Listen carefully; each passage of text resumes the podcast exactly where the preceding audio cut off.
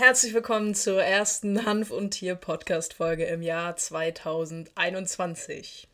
Ich muss mich jetzt erstmal daran gewöhnen, dass wir eine neue Jahreszahl haben und werde wahrscheinlich das nächste halbe Jahr zur Umstellung brauchen und dann gucken wir mal, wie flink ich die 21 hinten am Ende der Jahreszahl hinbekomme. Heute, ähm, ja, dachte ich mir, wir steigen mal ganz gemütlich ein. Ihr seid vielleicht noch so ein bisschen im neuen Jahr erst am Ankommen und ähm, ich glaube, wir alle haben große, große Hoffnungen, dass 2021 definitiv in gewissen Bereichen anders wird als 2020. Und in dem Sinne erstmal viel Spaß mit dem Intro und wir sehen uns gleich. Hanf und Tier, der einzigartige Podcast der Wissenschaft. Viel Spaß mit deiner Gastgeberin Susanne Gruber. Ja, heute diese Hanf- und Tier-Podcast-Folge möchte ich dafür nutzen, einfach nochmal so ein bisschen in Erinnerung zu rufen, dass es ganz klar Situationen gibt, in denen CBD absolut wirklich völlig am, mehr als fehl am Platz ist. So, was meine ich damit? Wer mir auf Instagram folgt, ähm, einmal die Susanne Gruber, da findest du mich, wenn du es noch nicht machst, mach's gerne. Wer mir schon folgt, hat vor ein paar Wochen mitbekommen, als ich eine Story gemacht habe. Und zwar ging es darum, ähm, ich persönlich bin immer dafür, dass ich sage, man kann erstmal alles fragen. Ja, also es gibt keine dummen Fragen, es gibt vielleicht dumme Antworten, aber man kann erstmal alles fragen. Und ich habe über Social Media habe ich eine Frage bekommen, bei der jemand zu mir gesagt hat, hey, ähm, ich habe einen zwölf Wochen alten Hund, der macht richtig Rambazamba und ich würde sehr gerne dem CBD-Öl zur Beruhigung geben. So, wie gesagt, legitim, man kann erstmal alles fragen. Aber äh, natürlich ist es in dem Beispiel absolut fehl am Platz. Es ist mehr als fehl am Platz, dass man einem zwölf Wochen alten Hund CBD gibt. Und schon gar nicht, wenn man das jetzt so ein bisschen auseinander nimmt, was die Ursache dafür ist die Ursache bei einem zwölf Wochen alten Hund, ja, da kann man ja wirklich noch von einem Baby sprechen. Also ich mag das immer nicht, wenn Leute erzählen, ja, mein 39, 39 Monate alter Hund, dann denke ich mir immer, ja, ist kein Welpe mehr. Ne? Also das ist so aber meine persönliche Meinung. Generell ein zwölf Wochen alter Welpe ist halt wirklich ein Baby. Das heißt, die sind gerade von der Mama weg, wenn du die vom Züchter geholt hast oder auch aus dem Tierschutz. Alles ist neu. Ähm, die sind in einem komplett neuen Umfeld, leben vielleicht plötzlich mit einem neuen Hund zusammen oder anderen Haustieren, die du schon im Haushalt hast. Vielleicht sind dort Kinder, die sie nicht gewohnt sind. Und es ist natürlich erstmal ein massiver Einprall an irgendwelchen Reizen, an irgendwelchen Außeneinflüssen. So. Und erstaunlicherweise kann ich dir aber sagen, dass so ein Hund ungefähr maximal drei Tage braucht und dann weiß der genau, wie läuft es zu Hause.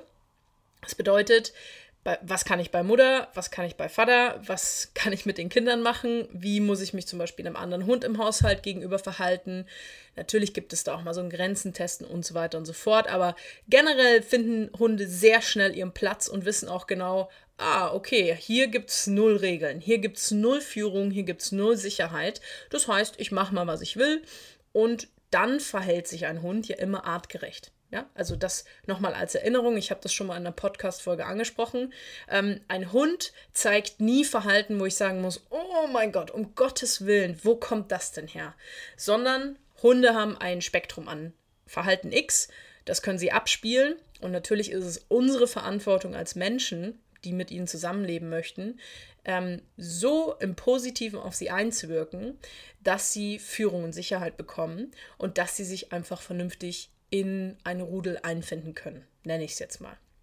So, falls hier Hundetrainer und keine Ahnung wer zuguckt, ich weiß, untereinander, da gibt es gerne mal so ein Wording-Ding. Also legt bitte nicht alles auf die Goldwaage. Wenn ihr Fragen habt, schreibt es unten in die Kommentare oder wenn ihr den Podcast bei Spotify oder Apple Podcast anhört, dann schreibt mir gerne bei Instagram und dann können wir da gucken, an welchem Wort wir da vielleicht gerade gemeinsam scheitern. So, Hundetrainer, Hundeschule ist in diesem Fall auch schon das richtige Wort. Aus meiner langjährigen Erfahrung als Hundetrainerin kann ich dir sagen, dass es immer am Menschen liegt. Es liegt nie am Hund. Ja, der Hund kommt nicht auf die Welt und denkt sich, oh, zwölf Wochen, da mache ich jetzt mal richtig Rambazamba. Ähm, ich mache denen das Leben zur Hölle. Sondern es ist natürlich wie mit einem kleinen Kind, ein junger Hund, der testet, der guckt erstmal, der braucht Regeln, der braucht einfach ganz klare Regeln und jemand, der Führung und Sicherheit gibt. So. Also in so einem Beispiel, gerade bei einem so jungen Hund hinzugehen und für mich einen absolut falschen Ansatz zu wählen. Das heißt zu sagen, oh, jetzt habe ich hier einen Hund, der macht, was er will, der geht mir vielleicht sogar richtig auf den Zeiger. Und anstatt dass ich über Verhalten ähm, auf diesen Hund einwirke und ihn dahin erziehe, so wie man das halt normalerweise machen müsste, gehe ich den leichten Weg, leichten Weg in Anführungszeichen, hol mir ein Hilfsmittel wie CBD und wirke darauf ein. Also zum einen CBD völlig falsch am Platz, weil da brauchen wir Erziehung. Zum anderen CBD völlig falsch am Platz, weil wir wissen aus humanmedizinischen Studien, dass bis zu einem gewissen Alter Cannabinoide, gerade zum Beispiel auch THC, ähm, die, Gehirnentwicklung, die Gehirnentwicklung beeinflussen können. Das heißt, bei so einem jungen Hund wissen wir gar nicht, wenn wir dem jetzt, was weiß ich, was an CBD reinballern, ja, einfach nur auf, ja, dann ist der mal ruhig, wissen wir nicht, wenn wir das ein halbes Jahr oder ein Jahr machen, was richten wir damit vielleicht an? Wir haben dazu einfach bisher keine wissenschaftlichen Erkenntnisse. Das heißt, bei so einem jungen Hund, wenn es keinen medizinischen Grund gibt, dort zum Beispiel mit Cannabinoiden einen Zustand X zu unterstützen oder eben vielleicht eben ja zum Positiven zu wandeln, dann ist CBD und alle anderen Cannabinoide absolut falsch am Platz. Ja?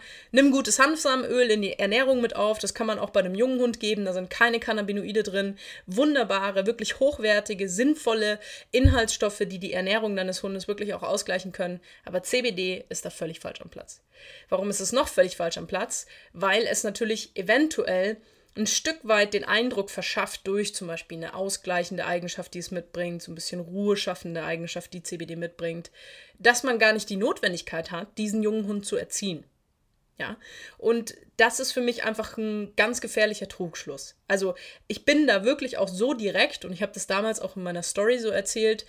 Wie gesagt, man kann alles fragen, aber in dem Fall ist es einfach totaler Bullshit und da muss man einfach dann als Besitzer oder als derjenige, der sich so einen Hund anschaffen möchte oder vielleicht sogar schon angeschafft hat, darüber nachdenken, ob ein Hund wirklich das Richtige ist. Weil ein junger Hund bedeutet erstmal Arbeit. Also du kannst einfach davon ausgehen, jeder, der schon mal einen Welpen sich angeschafft hat, wird mir recht geben, dass es zwischen einem halben Jahr und anderthalb Jahren dauert, bis du erziehungstechnisch an einem Punkt bist, wo du sagst, geil, jetzt kommen wir mal langsam auf den grünen Zweig.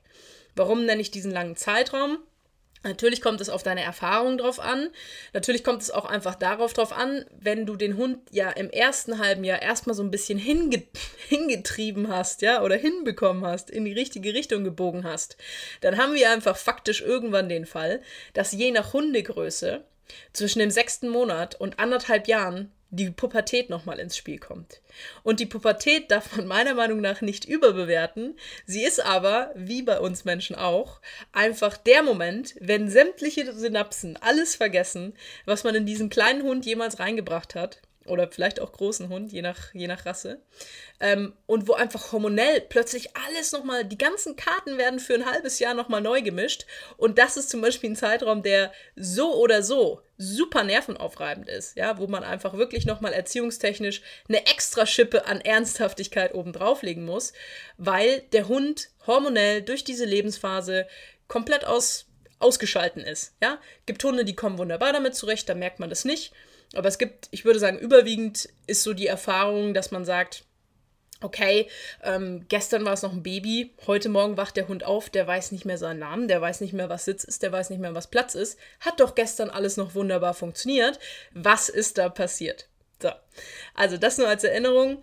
Und wie gesagt, ich fand es nicht schlimm, dass die Frage gestellt wurde. Ich möchte auch dieses Video meine Intention ist es nie, irgendjemanden vorzuführen oder irgendwie zu sagen, oh mein Gott, wie kann man das? Aber wenn das für dich zum Beispiel in Frage kommt, dass du sagst, ich hätte gerne einen Hund, aber ich habe keinen Bock auf die Arbeit, dann schaff dir bitte keinen Hund an. Ja, ähm, es gibt einfach genug Situationen, wo wir ganz klar sagen, wobei wir wirklich ganz klar sagen müssen, ist vielleicht nicht der richtige Lebensabschnitt. Ja, also wenn du ähm, einfach in einem, in einem eh schon total chaotischen Leben bist, dann noch zu sagen, hm, jetzt, wir haben eh keine Zeit und wir haben drei Kinder und alles ist immer turbulent, aber jetzt schaffen wir uns noch einen Welpen an. Und dann geht dieser Hund vielleicht unter, Das ist gar kein, gar kein Vorwurf meinerseits, aber ich finde, wir Menschen haben da diese Verantwortung, dass wir uns entsprechend damit auseinandersetzen und so bewusst und ernsthaft eine Entscheidung treffen, dass Hunde nicht im Tierheim landen müssen,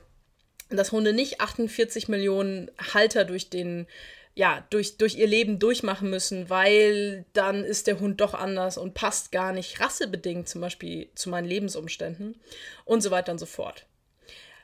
Auf der anderen Art, wie vorhin schon kurz angesprochen, der Hinweis, ein junger Hund bedeutet Arbeit, ein junger Hund bedeutet auch, dass du dich, das ist ja nichts Schlimmes, mit einer Fachkraft in Verbindung setzt Hundeverhaltenstherapeutin, Hundeschule bin ich immer, kommt immer auf die Hundeschule drauf an, aber Sitzplatz aus ist für mich persönlich immer nicht so interessant. Es macht viel mehr Sinn, mit einem Trainer einzeln zusammenzuarbeiten. Und wenn ich sage, so ein grundlegendes Verständnis von, wie muss ich mich als Mensch auf meinen Hund verhalten, damit mein Hund Hund sein kann, aber wunderbar im Alltag mit mir funktioniert, ähm, dann finde ich, kann man auch in so eine Hundeschule gehen, aber Hundeschule ist für viele Situationen erstmal nicht richtig. Kein Vorwurf an die Hundeschule, ist einfach meine persönliche Meinung. Und auch zum Beispiel, wenn du gar keine Erfahrung hast. Es ist nicht schlimm, sich entsprechend vorzubereiten und wirklich vor der Anschaffung des Hundes sich schon mal einen guten Hundetrainer, eine gute Hundetrainerin rauszusuchen und vielleicht sogar einfach schon mal ein Telefonat zu führen und zu sagen, hey, äh, pff, du, wir schaffen uns jetzt in vier Wochen, das ist zumindest der Plan, einen Welpen an. Wir haben keine Ahnung, wir haben das noch nie gemacht. Sag mir mal so zehn Goes und zehn Don'ts, ja.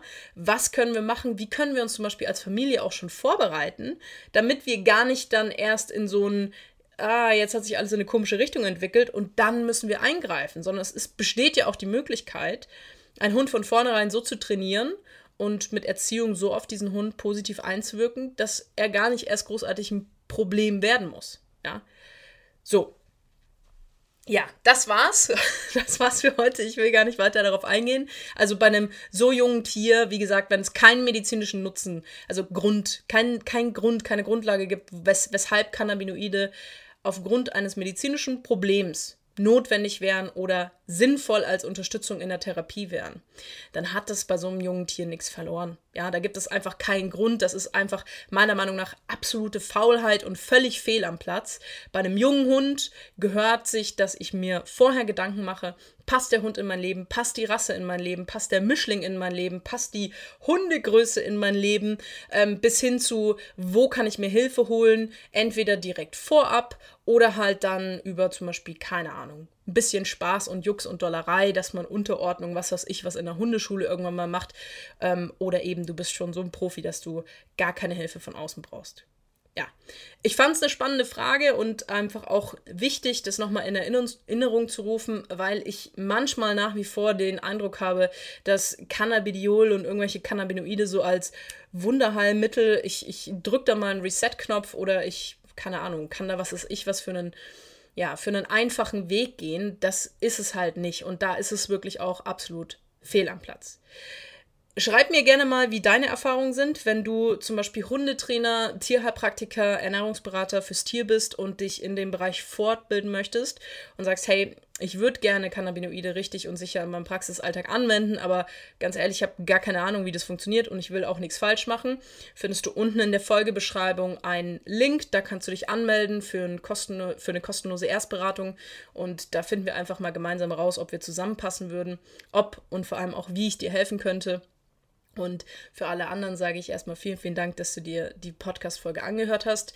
Herzlich willkommen im Jahr 2021. Ich freue mich auf zwölf spannende Monate. Und ähm, ja, wir hören uns nächste Woche mit einer neuen Hanf- und Tier-Podcast-Folge. Bis dann. Danke sehr. Servus.